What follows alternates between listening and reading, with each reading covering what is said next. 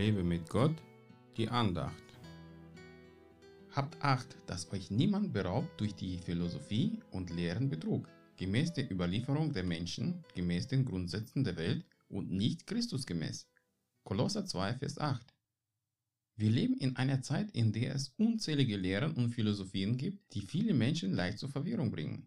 Auch innerhalb der christlichen Gemeinschaften gibt es unzählige Philosophien und falsche Lehren, die sie oft sogar aus tiefster Überzeugung weitertragen und somit noch mehr Verwirrung bringen. An sich braucht man überhaupt keine Lehre, außer dem, was Jesus uns gesagt hat.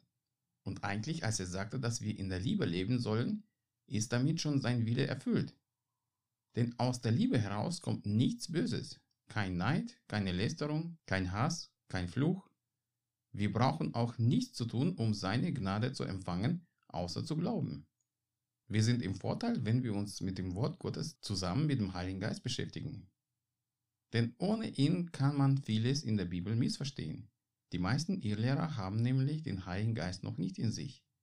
Denn der Heilige Geist erklärt nicht nur das Wort Gottes, sondern bringt es auch in die Tat. Wir müssen uns nicht verkrampfen, um alle Gesetze der Bibel zu halten, wenn der Geist Gottes in uns wohnt und uns befähigt, die Dinge, die Gott gefallen, auch zu tun.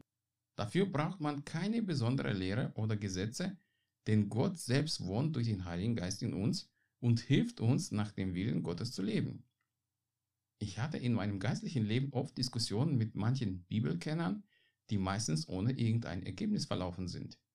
Da habe ich gemerkt, dass es sinnlos ist, sich mit anderen über manche theologische Dinge zu streiten, weil sie auf sie nicht aus Gottes Perspektive, sondern aus ihrer menschlichen schauen und versuchen zu beweisen, dass sie vollkommen recht haben. Jesus will nicht, dass du dich in irgendeine Lehre vertiefst, sondern dich immer mehr mit ihm in Verbindung setzt und seine Weisheit und sein Leben in Anspruch nimmst. Gott segne dich.